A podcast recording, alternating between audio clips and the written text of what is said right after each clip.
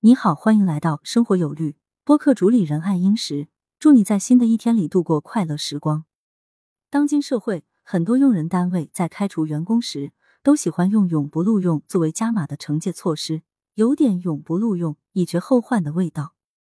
如果将这样的通知发在微信工作群里，对离职员工进行通报批评，算不算侵犯员工的名誉权呢？来看一个典型案例：二零一九年九月。阿丽与石狮某公司建立劳动关系，合同期限为三年。二零二一年五月十八日，石狮某公司要求阿丽主动提出离职申请，理由是认为阿丽利用职务之便与供应商有不正当经济往来。阿丽据理力争，并明确拒绝公司的无理要求。次日，公司提出给予阿丽三个月的经济补偿金，双方协议解除劳动关系。阿丽考虑到双方已经没有信任基础，无奈同意了公司的方案。双方约定。公司在六月十日连同五月份的工资报酬一并支付给阿丽。二零二一年五月二十日，在阿丽毫不知情的情况下，公司以红头文件的方式在工作群中发布关于对阿丽进行通报批评的通知，简称通知。内容为阿丽利用职务便利向供应商、合作伙伴直接或间接索取、收受不正当利益回报，发生不正当经济往来，严重损害公司利益。造成恶劣影响，根据相关制度，经公司研究决定，对其予以解除劳动关系处分，永不录用。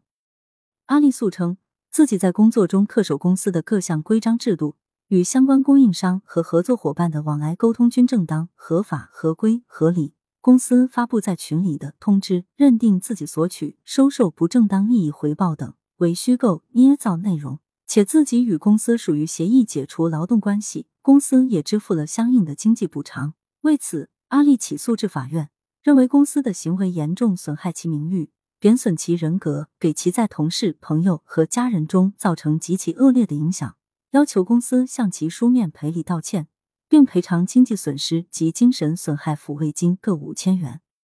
实施法院审理认为，实施某公司与阿丽经协商解除劳动关系后。又对阿力作出通报批评的通知，载明经公司研究决定，对其予以解除劳动关系处分，永不录用，与事实不相符。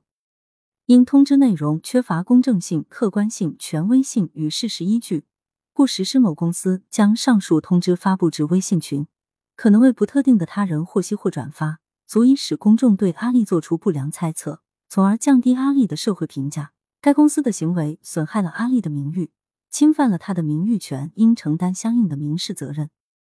根据民法典相关规定，判决实施某公司更正关于对阿丽进行通报批评的通知中的不实内容，并在公司的办公场所及原发布上述通知的微信群中发布，为阿丽澄清事实、消除影响，同时向阿丽作出书面赔礼道歉，并在公司的办公场所张贴不少于七天。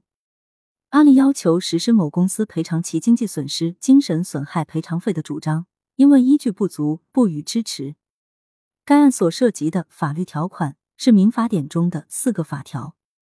民法典第九百九十一条规定，民事主体的人格权受法律保护，任何组织或者个人不得侵害。